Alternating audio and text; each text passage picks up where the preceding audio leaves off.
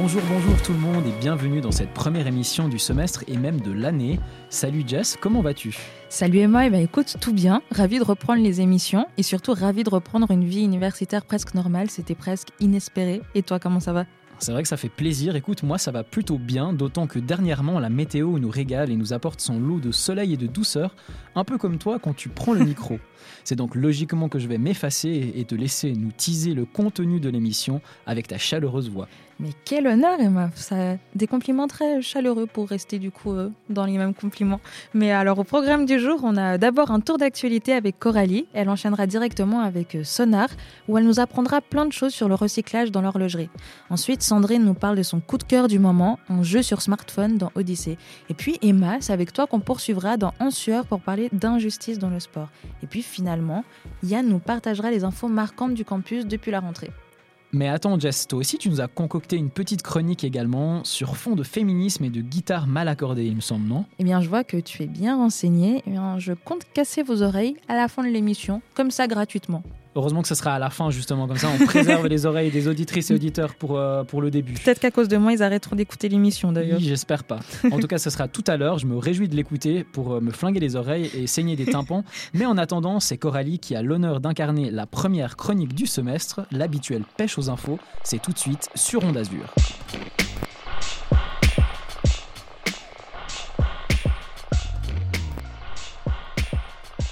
Hello hello Azuriens et Azuriennes Dans ce monde quelque peu chaotique, je vous propose des nouvelles fraîches et de quoi nous réjouir pour ce prochain semestre.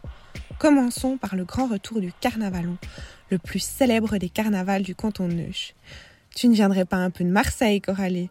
Non, simplement du Vallon.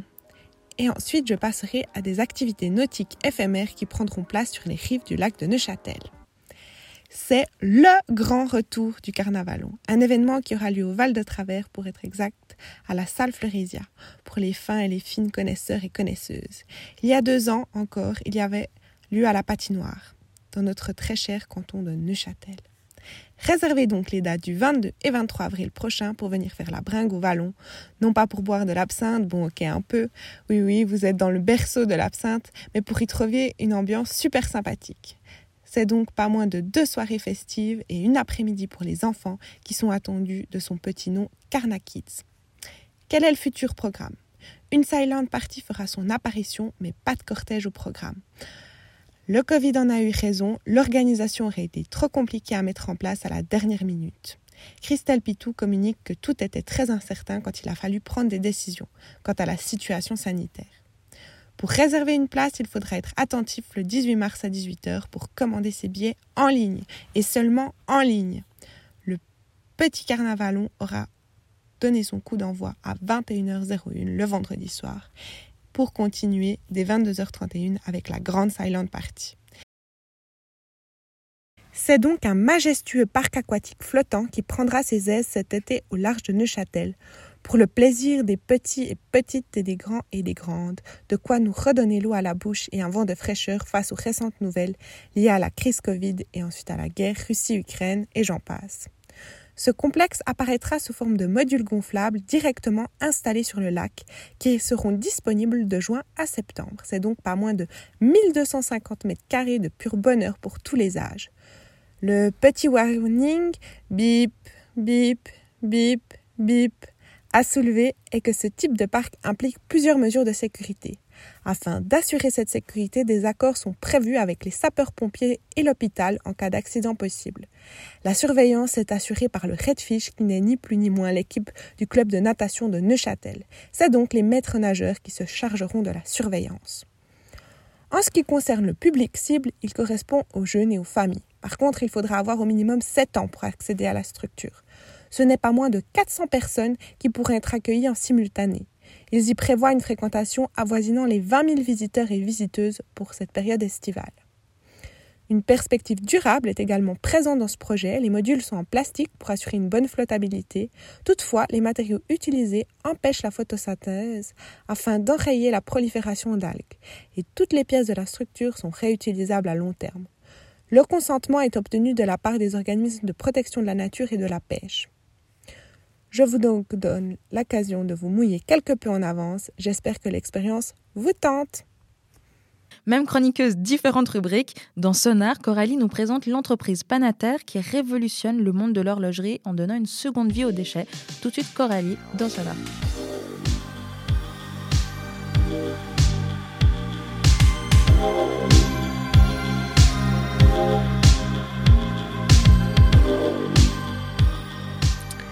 Dans le cadre d'un séminaire de mon master en innovation, vous allez vous dire oh, la revoilà avec son master. Oui, vous l'aurez compris, je surkiffe le master que je suis. Et on y fait des trucs trop cool, comme par exemple travailler en collaboration avec une entreprise qui nous met au défi de lui identifier des problèmes, de lui trouver des solutions, et le tout sur trois semaines. Alors sûrement que les prochaines semaines, vous ne m'entendrez pas trop dans les émissions. Trêve de bavardage, venons au vif du sujet. La société Panateresa est spécialisée dans la récolte de déchets issus de l'horlogerie et du secteur médical afin de leur donner une seconde vie au travers de réalisation de pièces d'horlogerie, notamment des boîtiers. En tant que société dynamique et innovante, Panater a mis en place un système de récolte, de recyclage et de refond des déchets métalliques, résidus d'acier et de titane issus de différentes manufactures horlogères de l'arc jurassien et partenaires. Oui, parce que cette entreprise vient de Seigneux-Légier, donc dans l'arc jurassien. Et elle a décidé de créer un four solaire. Ils sont les premiers en Suisse à développer une telle solution. Il a donc des grands miroirs incurvés et c'est donc en septembre 2022 à la Chaux de Fonds qu'on pourra retrouver ce magnifique four. Il se décline également sous une forme mobile pour faire le tour du monde et transposer cette innovation à travers le monde. Mais finalement, c'est quoi un four solaire? C'est du low-tech. Et tu vas te dire, c'est quoi le low-tech? C'est quelque chose d'utile, de durable et d'accessible. Et du coup, un four solaire, c'est un système de chauffage ou de cuisson qui est fondé sur la capture des rayonnements lumineux émis par le soleil leur transformation en chaleur, puis l'utilisation de cette chaleur pour le chauffage ou la cuisson des aliments. Puis il peut être de forme carrée ou hexagonale. Ça, c'est dans sa forme classique. Il n'a donc pas besoin d'énergie électrique ni fossile, mais seulement d'un peu d'ensoleillement. Mais alors finalement, qu'est-ce qui les différencie d'un four solaire classique comme je viens de vous le numérer Ils souhaitent en faire une utilisation industrielle pour recycler de l'acier principalement, mais après s'étendre à d'autres métaux si ça leur permet. Si vous voulez aller voir à quoi ressemble un peu plus ce four, je vous invite à consulter le teaser qui se trouve sur Kapawa officiel sous la vidéo Panater. Donc c'est une affaire à suivre. Vous aimez les thrillers avec l'accent anglais. vous aimez les jeux du style de Candy Crush Saga, alors Duskwood est parfait pour vous. Sandrine, notre chroniqueuse spécialiste de polar, y est devenue accro en quelques jours. Elle nous explique pourquoi.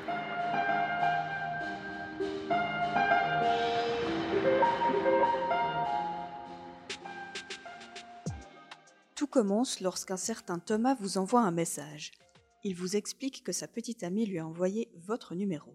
Problème, la petite amie en question a disparu depuis trois jours. À partir de là, vous êtes embarqué dans une enquête pour la retrouver. Alors bien sûr que je suis devenu accro, j'avais trop envie de la retrouver cette jeune femme. Développé par le studio Everbyte, Duskwood est un jeu construit sur le modèle des romans interactifs.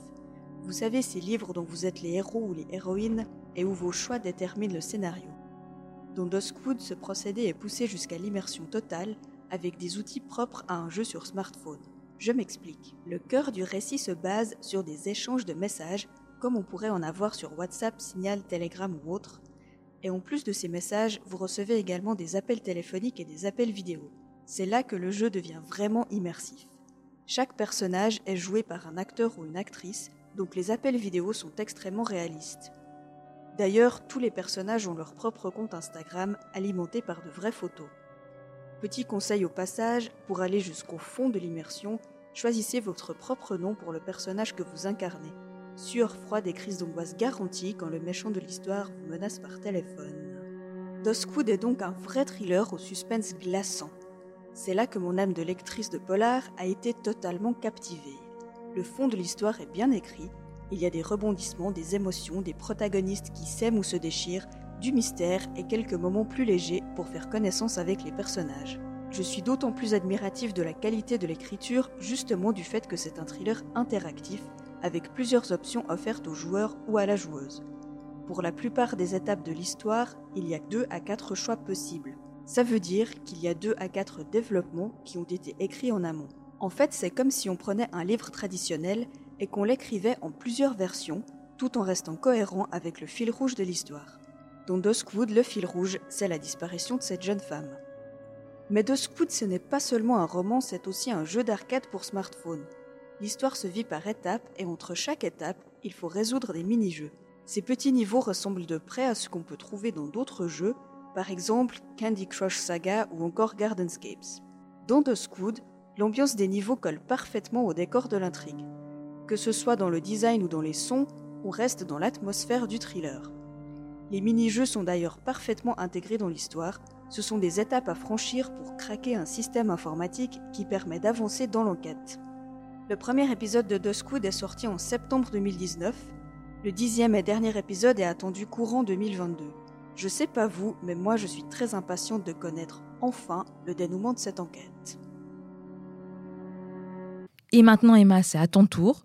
Le sport n'est pas épargné par les injustices et c'est le sujet de ta chronique. On t'écoute tout de suite dans En.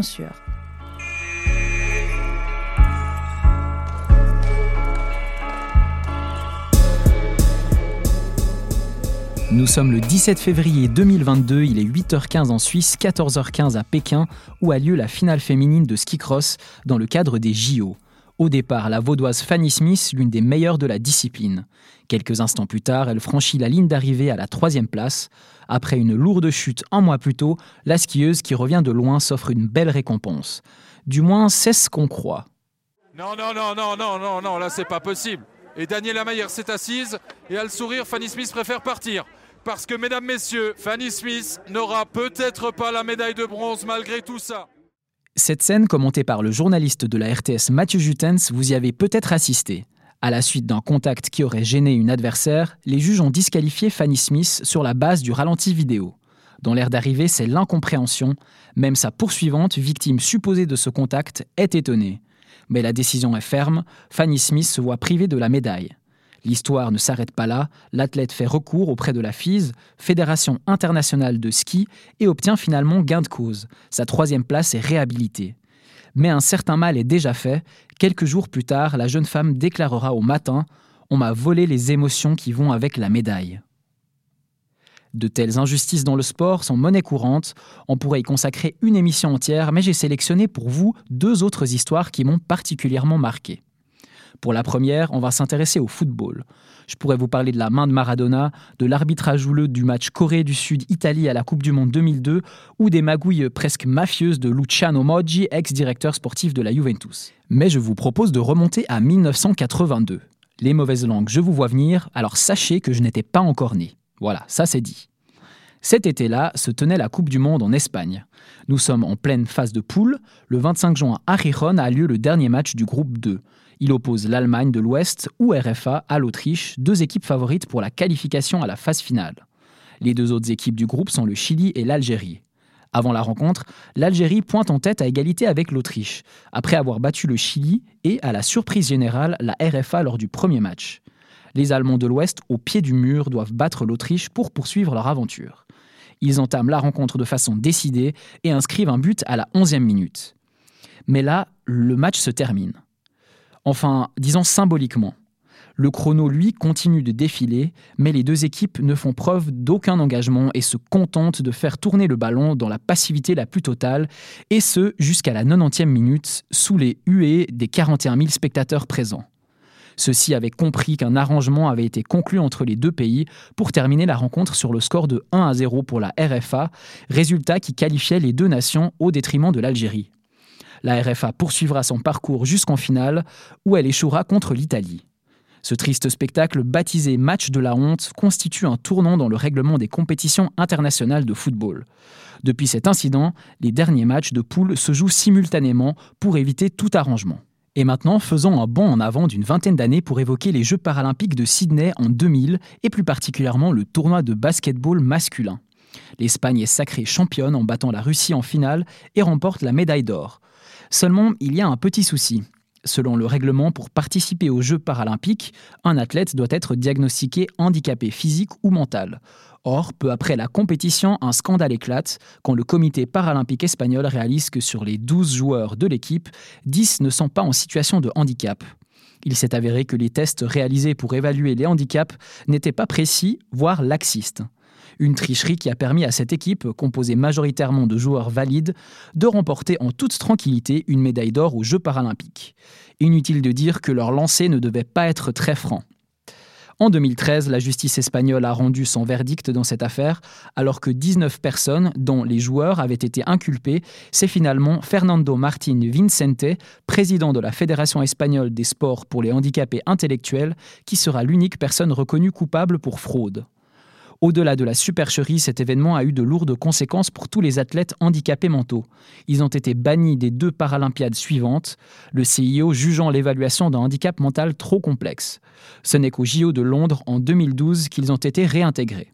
L'injustice et les inégalités dans le handisport sont des inquiétudes qui reviennent régulièrement à chaque compétition. Dans le cas de l'équipe espagnole de basket, les athlètes valides possédaient un avantage manifeste face à leurs concurrents. Mais comment les instances sportives font-elles pour garantir l'équité entre, disons, un athlète amputé d'un bras et un autre qui a une prothèse de jambe lorsqu'il participe à la même discipline? C'est une question qui m'est venue en discutant avec mon gars sûr Sam, SO à toi, et je vais peut-être essayer d'y répondre dans une prochaine chronique, alors restez branchés. En attendant, faites un max de sport, mais sans tricher s'il vous plaît. Pour le reste de l'émission, on revient d'abord sur l'actu, mais cette fois-ci sur le campus. Yann nous briefe sur les dernières nouveautés dans Jeune Rive et Jessica terminera l'émission avec des féministes punk dont Ultrason. Lançons Yann alias YG sans plus attendre.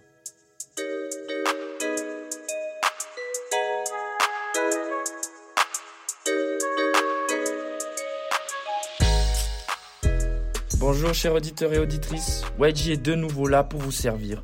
Onde reprend ses activités pour votre plus grand plaisir.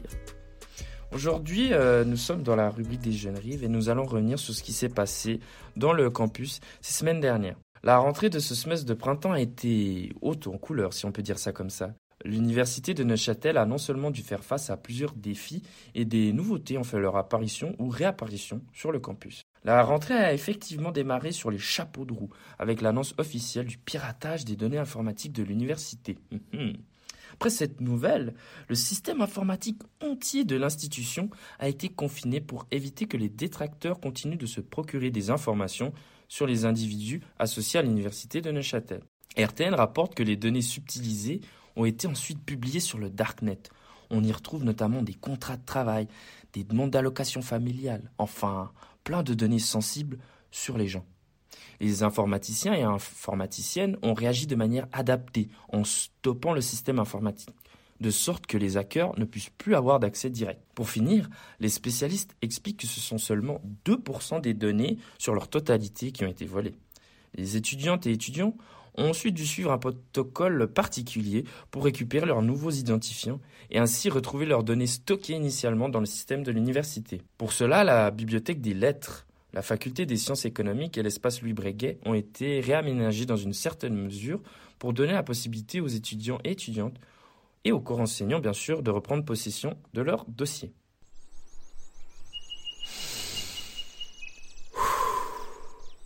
Ah, on peut enfin inspirer et expirer. Sans obstruction. C'est pas magique ça. C'est la nouvelle qui a fait du bien sur le campus dès la rentrée du 21 février 2022. La Confédération s'était exprimée plus tôt dans la semaine pour suspendre périodiquement les restrictions en vigueur. Ce qui a permis en fait euh, à l'université d'abandonner l'obligation des masques et la distanciation sociale. Attention, attention, attention. Il est toujours conseillé en fait de préserver ces pratiques qui ont bien sûr remarqué au fer rouge la période 2020 et 2022 à l'université de Neuchâtel. Les salles de cours sont à nouveau remplies. La cafétéria à nouveau animée durant les pauses. Les gens peuvent enfin prendre place l'un à côté de l'autre. Reprise des activités sportives au sun. Oui, on dirait que les choses retournent progressivement à leur place et à la normale.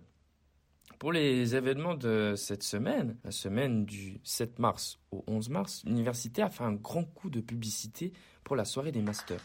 Ce moment euh, particulier qui a pu être suivi en ligne et également sur place à l'université avec la présence de M. Hilper, le vice-recteur. Un grand moment d'exception où les différents responsables de master ont présenté les cursus qui peuvent être euh, choisis à l'université. Je vous laisse en compagnie euh, de, mes chers camarades et continuer à voguer sur euh, l'émission tranquillement.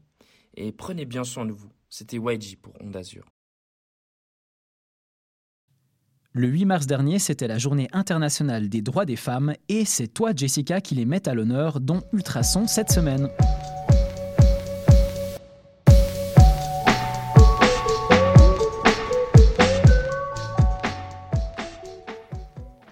Parce que nous, les filles, voulons créer des médiums qui nous parlent, à nous. Nous sommes fatigués de voir boys band après boys band, des boys in après boys in, boy punk après boy punk, encore et toujours les garçons. Parce que je suis fatiguée de ces choses qui m'arrivent. Je ne suis pas un punching ball, je ne suis pas une blague. Parce qu'à chaque fois qu'on prend un stylo ou un instrument, ou qu'on arrive à faire quelque chose, on est en train de créer la révolution. On est la révolution. Vous venez d'entendre la fin du manifeste des Riot Girls, paru dans un zine en 1991. Peut-être avant de poursuivre, un petit point vocabulaire pour que vous puissiez mieux comprendre de quoi il s'agit. Un zine, c'est un magazine artistique indépendant et fait maison il est toujours gratuit et distribué dans les milieux underground et pendant les concerts. On y retrouve des revendications politiques sous forme de textes, de dessins ou alors de bricolage. C'est un peu le reflet de la philosophie des artistes punk dont l'adage est do it yourself, à comprendre, fais-le toi-même. Le deuxième point vocabulaire, c'est justement les Riot Girl. C'est euh, le cœur du sujet du jour. C'est un mouvement musical et féministe des années 90 né aux États-Unis ce sont des musiciennes punk qui l'ont fondé et Girl s'orthographie ici avec trois R comme un rugissement suintant la colère.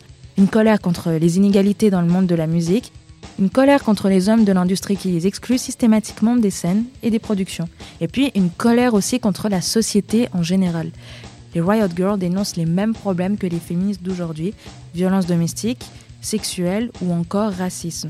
En fait, elle prône une libération des femmes, même une révolution grâce à la musique. Et parmi tous les groupes emblématiques de ce mouvement, on retrouve les Bikini Kill, originaires de l'État de Washington. Kathleen Hanna, Cathy Wilcox et Toby Vale travaillent à l'origine sur un zine. Et d'ailleurs, vous en connaissez une partie parce que je vous ai lu au tout début une partie du manifeste des Riot Girls qui est paru en fait dans le zine des Bikini Kill. Rapidement, elles se réunissent pour leur groupe Rebel Girl de leurs chansons emblématiques, elle retrace un éveil au féminisme en observant une femme libérée, et voici quelques paroles que je me suis permise de traduire de l'anglais. Quand elle parle, j'entends la révolution. Dans ses hanches, il y a la révolution. Quand elle marche, la révolution arrive. Dans ses baisers, je goûte la révolution. Peut-on entendre Kathleen Anna chanter Le mouvement s'essouffle dans les années 90. Certains magazines accusent en fait les Bikini Kills d'attiser la haine et de manière plus générale, on accuse les Riot Girls de susciter un sentiment euh, de colère chez les femmes qui les écoutent. Mais l'esprit de révolte en fait perdure. Les Bikini Kills se sont séparés en 1997 mais se retrouvent cette année pour entamer une tournée en Amérique du Nord et en Europe et même que plusieurs dates affichent déjà complet. Les Riot Girls ont ouvert la voie à d'autres artistes féminines. Selon la journaliste Mathilde Carton, elles ont même posé les bases du féminisme pop actuel. Mathilde Carton a écrit le livre Riot Girl, Revolution Girl Style Now, qui revient en détail sur l'histoire de ce mouvement si vous voulez aller plus loin. Du coup, j'ai envie de vous dire, il n'y a pas que le 8 mars comme date pour parler féminisme.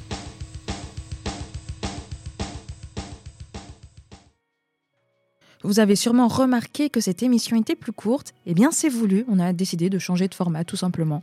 Et oui, malgré tout l'amour que vous pouvez nous porter, on se rend bien compte qu'il n'y a pas tout le monde qui est capable d'écouter une heure entière d'émission. Alors on passe maintenant à un format réduit à la demi-heure, mais le contenu sera toujours autant qualitatif. Ah, bien sûr, on peut faire confiance à nos chroniqueurs et chroniqueuses pour retenir euh, du contenu qualitatif. D'ailleurs, restez connectés parce qu'on prépare quelques nouveautés pour le semestre et des variations de format. En attendant, vous pouvez nous écouter sur toutes vos plateformes d'écoute habituelles ainsi que sur nos réseaux sociaux. Rendez-vous la semaine prochaine pour une nouvelle émission.